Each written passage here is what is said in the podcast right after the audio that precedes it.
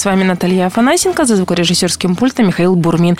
Сегодня с руководителем школы Айкидо Камчатка Владимиром Юрчуком мы поговорим о прошедших событиях, которые прошли в их Додзе и в которых они участвовали. Володь, привет. Здравствуй, Наталья. Здравствуй еще раз, Михаил. И здравствуйте, уважаемые радиослушатели. Мы снова услышались на волнах радио России Камчатка. Всем привет.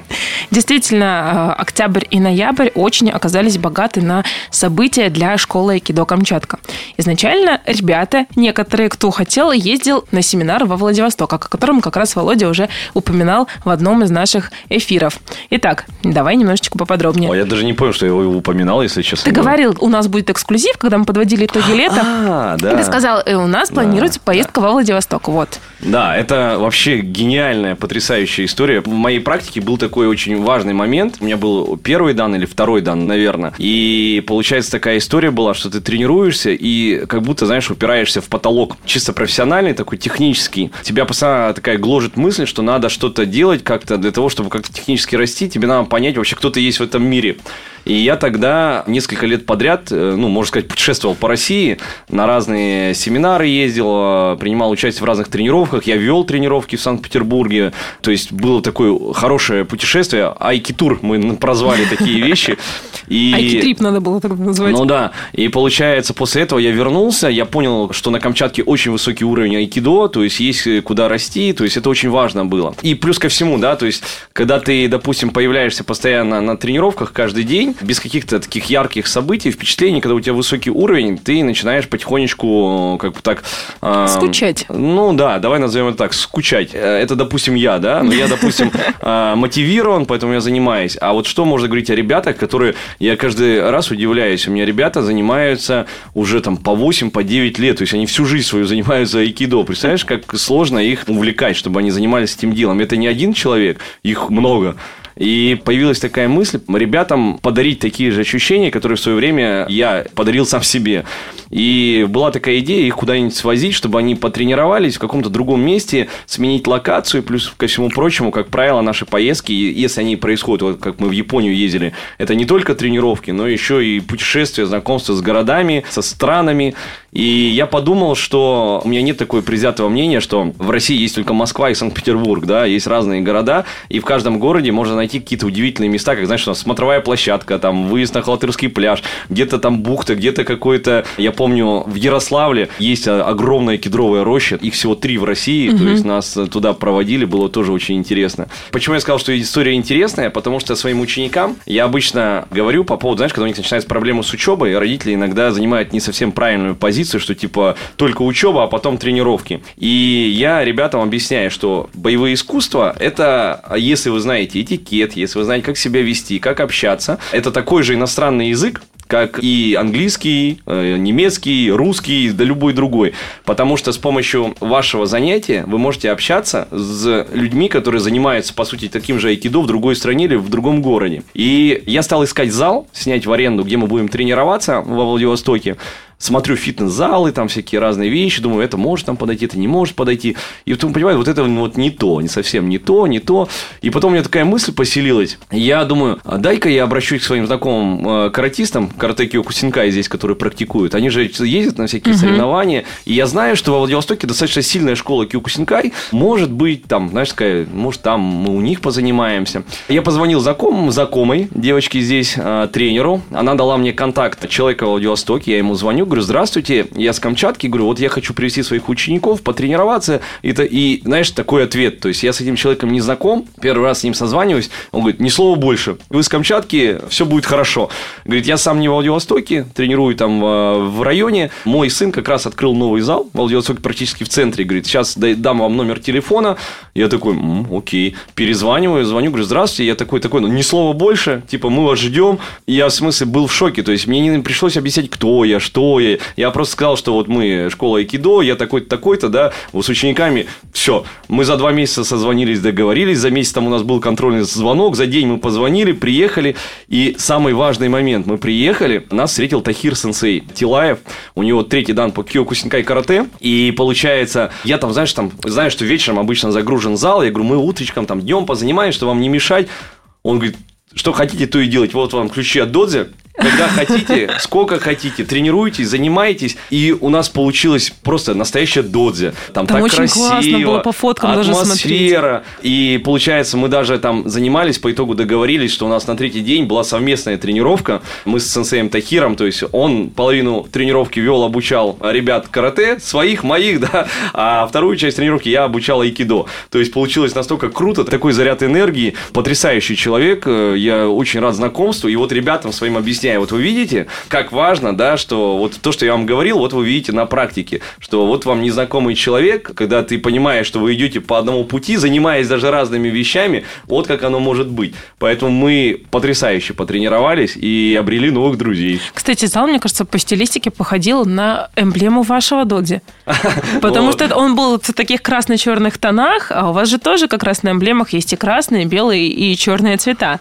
Потому что японские боевые искусства все-таки корни-то одни с одного края. Так что вот мы прям, я в восторге был. А, И по городу мы попутешествовали очень много. А у, нас, у меня еще была, скажем так, идея ехать одному, но по итогу в последний момент мы все переиграли, и я взял с собой супругу Александру. У нее талант организатора поездок, то есть то, что я не могу делать, она делает э, потрясающе. То есть она заморачивается. Где она поесть, наход- как развлечься. Находит какие-то удивительные места. То есть, не знаешь, не такие туристические, которые все знают, а вот которые, э, знаешь, передаются из уст уста где-то там блогерами, может быть, еще что-нибудь. Как поехать, как что сделать. И то есть, эта организаторская работа, по сути, легла на нее, и я потом ни капли не пожалел, потому что у нас получалось по 4 часа тренировок в день, а иногда и больше. И я понимаю, что вот такую работу я бы, ну, я бы ее делал, но делал бы ее плохо, и сам бы, наверное, ее не вывез. Это реально было тяжело. А вы были в японском саду каком-то? А, Нет, до него до- долго ехать. А Ага. нас- понимаешь, я когда организовывал поездку, я думал, что поедет, знаешь, человека 2-3. То да, есть я ты на- говорила сначала 6 я, должно на, было я быть. на это рассчитывал. Потом записалось пятеро. Я такой, о, а я еще думал, знаешь, мы возьмем машину в аренду, сможем поездить туда-сюда. И потом еще записываются. Я понимаю, а как я буду их отбирать? Кому я буду отказывать? Кому? То есть у меня нет планов отказывать никому. То Да. есть ребята хотят, ребята это. И по итогу у нас получилось, что у нас поехало а, 9 сколько? человек 9 поехало, человек, и да. 10 был Никита. Да, наш ученик с Владивостока. И вот получается, э, у нас банда 10 чел- человек. Разумеется, какая машина. 12 вместе с тобой, Александрой Да, да, да. Александровной. То есть у нас получилась такая огромная делега- делегация, но это прям было, значит, 4 дня по максимуму, просто по максимуму. Мы получили эстетическое удовольствие и опыт колоссальный в техническом плане. Это было прям потрясающая поездка. Я понимаю, что вот цель не то, что достигнута, а мы сделали даже больше, чем планировали. Конечно, сейчас сложно говорить о планах, это будет, может быть, даже смешно или не очень, как бы, скажем, хорошо, но есть ли еще, может быть, идея сделать точно, ну, не точно такое же, но похожее в будущем году все-таки? Но, как я и говорил, изначально такая идея была, что любое место в России можно посмотреть таким образом. То есть мы говорим не об отдыхе, а именно о таком путешествии в э, кругу единомышленников. По логике вещей, конечно, мы можем э, такую же поездку транслировать на любой город России, но, если честно, у меня, мне складывается э, впечатление, что такая история, она не сработает в Москве, допустим, в Санкт-Петербурге. Я не могу утверждать, потому что это только в теории, но мне кажется, что вот такие, знаешь, этикетные вещи, когда ты встречаешь человека близкого тебе по духу, и вы так быстро сразу начинаете общаться, да, и готовы вместе сотрудничать, мне кажется, что в Москве такая история не сработает. И, то есть, получается, как там сначала бизнес, потом общение. Не знаю, может, конечно, меня это все переубедит. Вообще, в такой поездке можно много разговаривать, много нюансов есть определенных. Обычно в такой поездке люди очень сильно устают, ругаются, потому что нагрузка колоссальная. И я ездил в свое время, помню, у нас делегация была взрослых людей, а, наверное, человек 10 нас ехало. И у нас было три города, в каждом э, ежедневные тренировки, и я видел, как мужчины, взрослые мужчины, э, уже настолько уставали, что уже там срывались и так далее. И я к этому тоже мо- морально был готов. Но у нас получилось, что э, наши ребята выдержали все вообще на ура. То есть, прям уровень дисциплины потрясающий. Мелкие какие-то нюансы, недоработки, они присутствовали, но это все абсолютно жизненно, абсолютно все исправляется. То есть, ребята прям э, продемонстрировали уровень такой очень высокой дисциплины. Я- Среди ребят были еще две девушки. да, они как бы без вопросов, то есть э, наравне с остальными ребятами. Ну, как там, в, компании с девушками всегда веселее, да, то есть они приносят э, теплоту, заботу, да, и когда девочки работают, там, тренируются, знаешь, парни не могут перед ними что-то ныть там или еще что-нибудь. Ну, понятно, да? То есть, они создают тоже такой дисциплинарный момент, э, когда дают пример, как нужно тренироваться всем. Вы с собой не брали ни боккены, ни танто, ни вообще а это не стандарт, оружие. Не да, нестандартный, да, поэтому... негабаритный груз. А, ну, но чем-то там вы все-таки еще размахивали? Ну, там много инвентаря, то есть об этом не будем особо вдаваться. То есть в зале, в котором мы останавливались в Владивостоке, то есть там он, он оборудован прям по полной. То есть кто живет в Владивостоке, очень рекомендую, находите сенсея Тахира Тилаева. У него зал прям в центре, там не только карате, кикбоксинг, дзюдо, кудо, то есть прям такой большой зал, много тренеров, поэтому ребята работают на полную катушку. Рекомендую, сто процентов моя рекомендация туда посылается. Не успели успели вы вернуться из Владивостока на Камчатку, как буквально через несколько дней прошел фестиваль боевых искусств «Меч Востока». В нем вы тоже принимали участие. Что вы там делали с ребятами? У нас вообще получился очень напряженный график, потому что это вот мы прилетели, у нас показательное выступление, потом участие в социальной ярмарке, потом на нашем Букае, то есть там прям буквально разница в несколько дней была. Нас пригласили, да, принять участие в фестивале «Меч Востока». Он сделал огромный перерыв. Раньше он проходил каждый год, Потом во время пандемии его отменили. Второй на следующий год его тоже не было. И сейчас, то есть, его снова проводили спустя долгое время. И я еще думал, участвовать в нем или нет. И обычно в нем каждая федерация готовит свое показательное выступление. В этом году формат сменили и проводили показательные поединки, соревнования. А так как он в Айкидо Рансинкай э, соревнования не предусмотрены, это традиционное боевое искусство, я предполагал, что я не буду выводить своих ребят, но нас попросили подготовить показательное выступление. И, в принципе, я решил, что это тоже неплохой вариант. Ребятам, которые не летали в Владивосток, тоже зарядиться, скажем так, энергией. Но сам я выступать не стал, потому что очень много организационной работы. Решил... Ребятам дать. Дать задание, с которым справятся они, либо не справятся получается, я отобрал ребят, надо была достаточно сложная схема а, показательного выступления, я его назвал «Четыре измерения». В принципе, ребята выполнили задачу, мы целую неделю тренировались по 4-5 тренировок в день, но я ребят сразу предупредил, говорю, если вы хотите участвовать, мы делаем хорошо, либо мы не делаем вообще никак. Говорю, чтобы сделать хорошо, надо много тренироваться. Говорю, у нас неделя на подготовку, вот, значит, неделю мы должны с вами очень-очень сильно потрудиться для того, чтобы все получилось. Вот, э, ребята согласились, и каждый свое слово придерживался, слово выполнил, и у нас получилось потрясающее показательное выступление. И вот лишнее доказательство того, что я им постоянно повторяю, мы можем делать классные, хорошие проекты только при условии, что каждый понимает свою ответственность. Потому что вот, допустим, 6 человек, если кто-то один подведет, все, ваша работа вся сразу на смарку. Та же самая история, мы что-то собрались вместе делать, если кто-то начнет отсекаться в процессе, тоже все пойдет, да, там не по тому плану. То есть, говорю, вы поймите, если вы за что-то беретесь, надо доводить до конца. Вот тебе хороший пример, как у нас это получилось. Показательное выступление вышло реально очень крутым. Это даже слышно было по, э, овациям. Зала. Да, зал там вообще взорвался, то есть это реально было очень круто. Мне ребят потом говорили, Родион говорит, а мне показалось ли зал аплодировал громче все, всего нам? Я говорю, ну, наверное, так и было. Ну, потому что это все-таки демонстрация, она действительно впечатляет. Какими вы были по счету? Первыми, в середине или, может быть, в конце, а, когда уже люди весь устают? фестиваль, там, получается, 11 организаций выступало, 9 – это спортивные направления, и 2 – это вот как раз традиционные виды искусства, это вот айкидо и ушу было. И все было разделено на три блока. Первый блок, второй, третий. Вот мы выступали после второго блока. Угу. Ну, то есть еще зал не сильно устал, и как раз зрители могли потянуться, потому что это было вечернее время Обычное в мероприятие, это да, они должны занимать около полутора часов, не больше. Или люди уже устают. Ну, оно, мне кажется, шло дольше. Мне кажется, они должны были уложиться в рамки, они строго этому следовали. Я думаю, ну, в принципе, все получилось. Молодцы. То есть работа организаторов была проделана большая. Я знаю, что насколько сложно организовать э, много разных организаций, разных стилей в одну какую-то точку. Это действительно большая, колоссальная работа, так что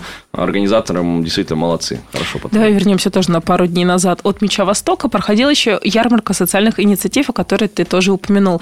И э, вы со старшими ребятами представляли школу Айкидо Камчатка в КВЦ. Вообще, как проходило представление? Я знаю, что ребята были в кимоно. Смысл, да, был э, в том, что у меня в старшей группе, по-моему, занимается там 10 или 12 ребят, и так получилось, что на выступление мне надо было шестеро. Я говорю, давайте так сделаем. Вот я отобрал самых таких ответственных на показательные выступления, а другим ребятам я говорю, давайте тогда вы будете, э, вот вам тоже там, а, одним пряник и другим пряник, а вы будете участвовать в ярмарке социальных проектов.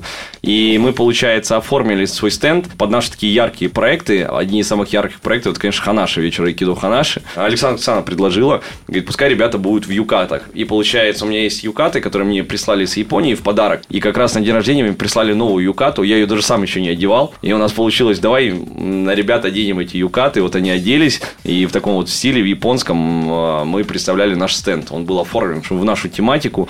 И красиво получилось. Так что ребята, да, привлекали внимание. Вы получили диплом за проект Эмбукай. За Эмбукай этого года или за Эмбукай предыдущих лет? Как, э, как проект. Я сам, честно говоря, не ожидал, если честно. Потому что там 34 организации. В номинации «Здоровье нации», по-моему, было 12 аж организаций. И когда объявляли победителей, первым сразу назвали нас. Я такой, О, ничего себе. И то есть, получается, да, мы, мы получили диплом лидера в номинации вот э, «Здоровье нации» с проектом МБУК именно. Поэтому, ну, я делаю вывод, что мы смогли донести принцип, смысл этого мероприятия до организаторов. И вот, видимо, они нас э, поняли и поняли, что этот проект э, ну, важен для города. Вот. Так что это не первый опыт. Первый опыт, я помню, у меня был в 2016 году. Тогда это мероприятие называлось там, не помню, не ярмаркой, но как-то социальных инициатив, что-то такое. И тогда мы были просто участниками, но тогда я был вообще там, зеленым юнцом, и это был для меня такой первый опыт представления каких-то проектов. Тогда они многие только зарождались, это 2016 год. Так что интересно, что спустя столько лет, когда мы уже профессионалы в своем деле, да, ты сразу сходу становишься лидером своей номинации. Это круто.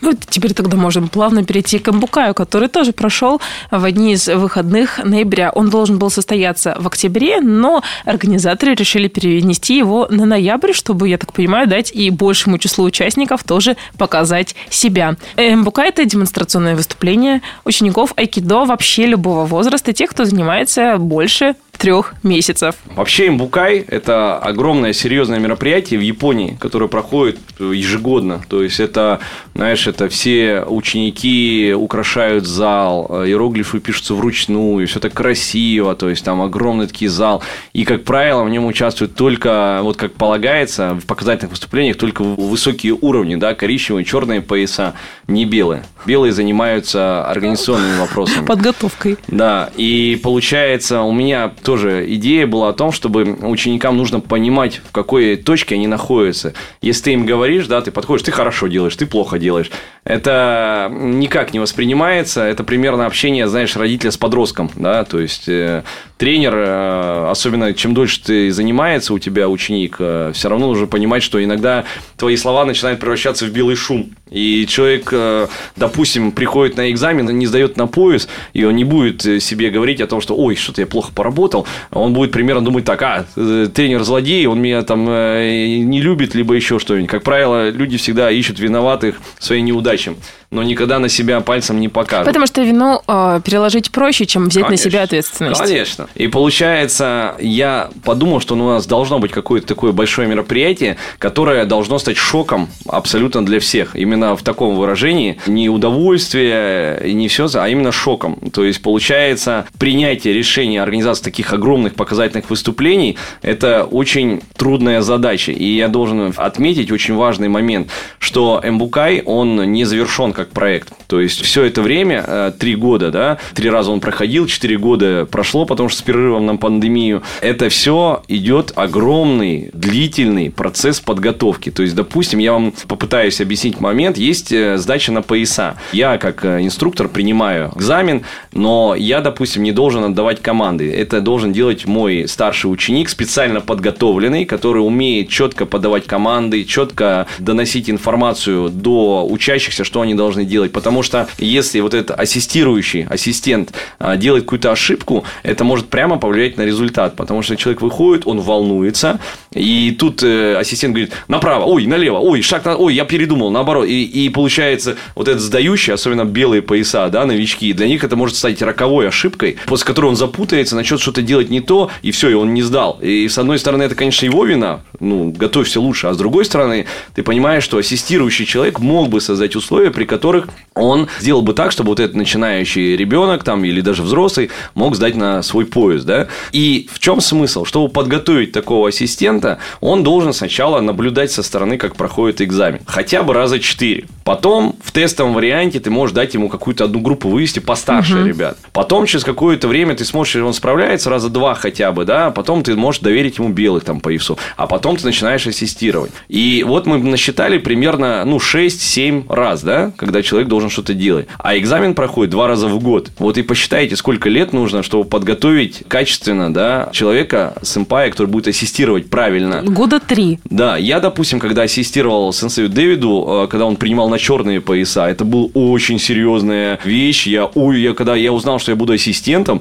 я, у меня аж, э, знаешь, спина похолодела, потому что это очень серьезная вещь. Я даже не хочу об этом говорить, это очень серьезное мероприятие. И получается, Эмбукай примерно та же история. Его невозможно, о, хочу сделать такой большой показатель, давай сделаем. Угу.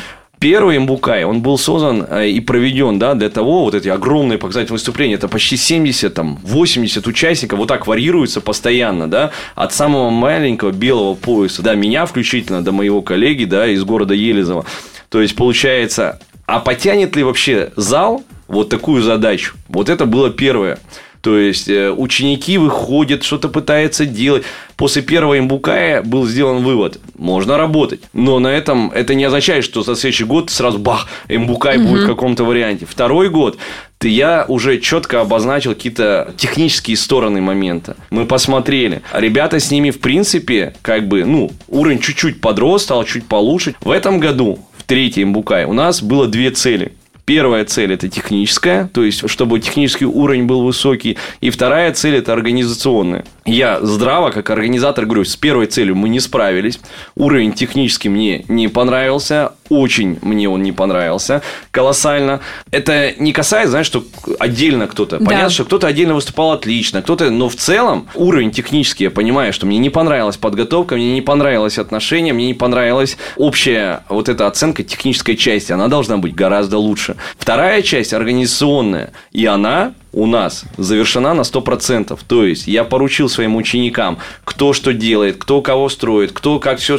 И с вот этим вопросом вообще не было. То есть, организационный уровень вырос. Это означает, что я могу на своих ребят старших переносить четкие новые задачи. То есть, мы можем делать мероприятия сложнее. И вот здесь мы плавно переходим к тому, что будет в следующем году. Вот в следующем году должен пройти Эмбукай именно в том виде, в котором он останется на года. То есть, это будет другой формат немного. То есть, те, кто приходил, видел это, это будет по-другому. Это будет динамичнее, быстрее. Это будет, соответственно, все проходить вообще на другом уровне. Это будет оформлено с комфортом для зрителей. То есть, мы будем, планируем какие-то, знаешь, чтобы памятные сувениры какие-то продавали, угу. чтобы все это вот э, желающие могли там сфотографироваться, будет фото... То есть, какие-то вот такие вещи будут прям сделаны круто. И поэтому люди, которые не понимают, как это делается, они, соответственно, могут там выражать какие-то разные мнения, а я на это даже не обращаю внимания, потому что у меня, я-то понимаю, к чему мы идем. Угу. То есть цель знаю только я, да.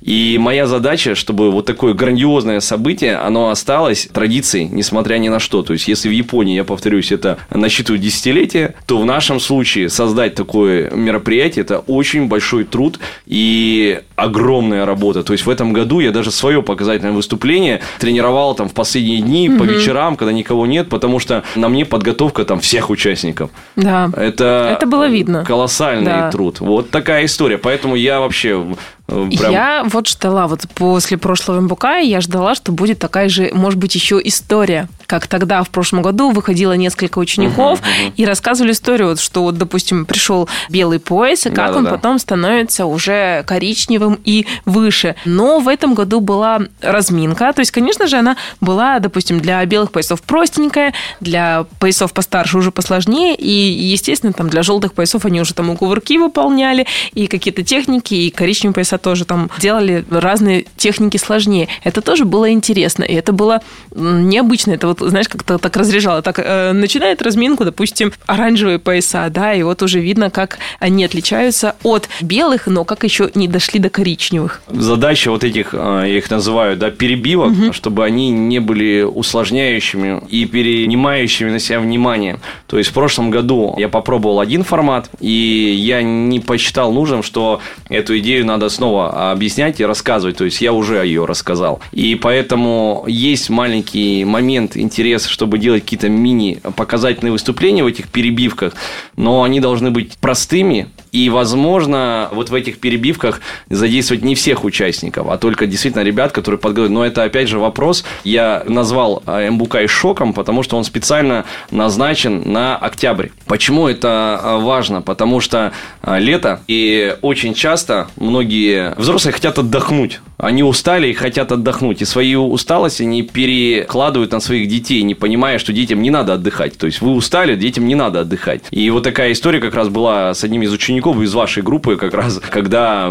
разумеется, вот это начинают звонки, что мой э, ребенок не хочет заниматься, я говорю, а почему? Ну, естественно, я говорю, вы не занимались там три месяца, мы на все лето ушли, а что вы хотите? Но мы решили дать ему отдохнуть, чтобы он подумал. Я говорю, вы серьезно? Я говорю, а может быть, лучше бы вы у меня сначала спросили? То есть, это самая вот э, глупая вещь, которую можно сделать. И вчера у меня состоялся интересный разговор со своим взрослым учеником. Он ко мне подходит перед тренировкой, именно взрослый уже, да, и говорит, можно я сегодня не буду заниматься? Заниматься, я там что-то подскользнулся, упал, я говорю, нет, нельзя. Говорю, ты будешь заниматься в том формате, в котором ты можешь. Разумеется, вот это вот э, момент, да, такого сразу недовольства какого-то, а в конце занятия я с ним разговариваю. Ты понимаешь? Ты, э, говорю, растущий организм, и в твоей жизни, говорю, еще будет много всяких негативных э, ситуаций, в которых ты там не сможешь заниматься из-за серьезной какой-то причины, не из-за серьезной причины. Но, говорю, сейчас ты в голове себе поселяешь одну важную мысль. Ты учишь свой мозг, который постоянно ищет способ способов отдохнуть. То есть от учебы, от какой-то личной жизни, от работы, там, от, от семьи, неважно. Говорю, ты ставишь в ряд тренировки, говорю, с негативным фактором, да, что ты как бы устал, и, значит, тренировки являются для тебя каким-то негативом. Ты им сам учишь свой организм этому. Ты должен, говорю, наоборот, приходить сюда с мыслью, потому что в конце тренировки он весь такой уже взбодрившийся, все у него хорошо, там, и так далее. Говорю, видишь, ты, говорю, ты сам же отвлекся от какого-то недомогания, да, от тебя зависит, как ты будешь двигаться дальше. Ты должен, говорю, сделать так, что ты свое тело тело учишь, что даже если ты заболел, в какой-то момент ты чувствуешь себя не очень хорошо, ты можешь прийти и в какой-то мере как-то протренироваться, что-то делать, себя учить. Говорю, и таким образом ты сам себе даешь отдыхать. То есть не связывай тренировки с негативом, что я, мне надо отдохнуть. Говорю, наоборот, ты здесь должен отдыхать и получать какой-то заряд энергии. По сути, вот э, этим же мы и занимаемся. Приходим кто-то с плохим настроением, кто-то с хорошим. Обмен энергии, да, вот ты сейчас зарядился, пошел счастливый. Он такой постоял, подумал, говорит, спасибо за эти слова. И все, и пошел такой счастливый. То есть, э, как бы это все очень быстро, все это как бы скомкано, но суть такая, что мы же сами меняем отношение к своему делу. Если оно нас мучает, да, нелюбимая работа, мы туда ходим каждый день, не надо надеяться на то, что вдруг какой-то момент все поменяется. Это уже сделано, и сделано, скорее всего, не просто так. Нашему мозгу нужен отдых. Либо он нажмет стоп-кран, да, ты заболеешь, и в любом случае ты будешь отдыхать. Об этом надо помнить. Вот. И тренировки изучая, вот кто э, тренируется айкидо, они заключаются именно в том, что, несмотря на все трудности, ты приходишь в зал, и на какой-то момент ты отключаешься от житейских проблем, и вот эти полтора там, часа ты сосредоточен на других делах, и это не усталость, это отдых, потому что ты разгружаешь свой мозг. Вот таким вот образом. Да, ты думаешь о другом. Иногда бывает тоже мне дети говорят, мы, я не хочу идти на тренировку. Говорю, а почему? Он такой, ну, я пойду посмотрю. В итоге он заходит потом, все хорошо, мне доволен уже ничего и не надо было. Вот я знаю даже многих других детей, которые также могут заходить с плачем, я не пойду на тренировку, я не хочу, мне это не надо. А потом выходит... А ты видишь, что это происходит, довольные. как правило, именно при родителях, то есть да. не в зале. Помню, у меня был вот э, Богдан был на тренировке, мама звонит, и вот такая, ой, как там Богдан, там все, он там вообще с такой истерики был. Я смотрю на Богдана, Богдан там улыбка э, такая, знаешь, он там ходит, он по залу еще ходит, знаешь, как король такой, к девчонкам подмигивает, еще что-нибудь. Ты такой, м-м". а при маме это совсем, да, другой человек, там, вот вот те примеры. Вот э, в зале у нас такая атмосфера, что у нас никогда не бывает такого, что вот ребенок бьется в истерике, либо еще что-нибудь. Родители должны понимать, что дети – это хорошие манипуляторы. Они прекрасно знают, что они хотят получить и как этого добиться. Кстати, на МПК было два ученика именно вот четырех лет. Ну, да. и многие говорят, ой, зачем таких маленьких пустили на МБК?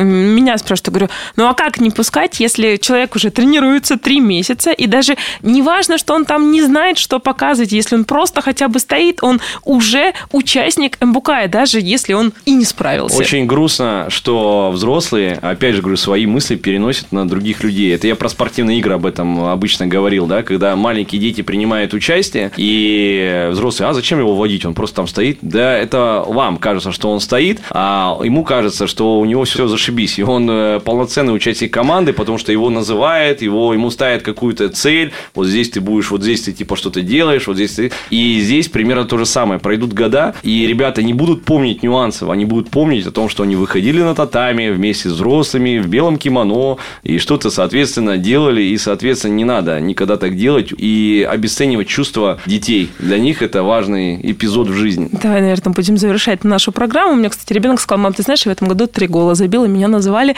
на подведение вечера итогов айкидо. У нас в студии сегодня был руководитель школы айкидо Камчатка, инструктор третьего дана Владимир Юрчук. До новых встреч в эфире. Приходи к нам еще. До свидания. До встречи.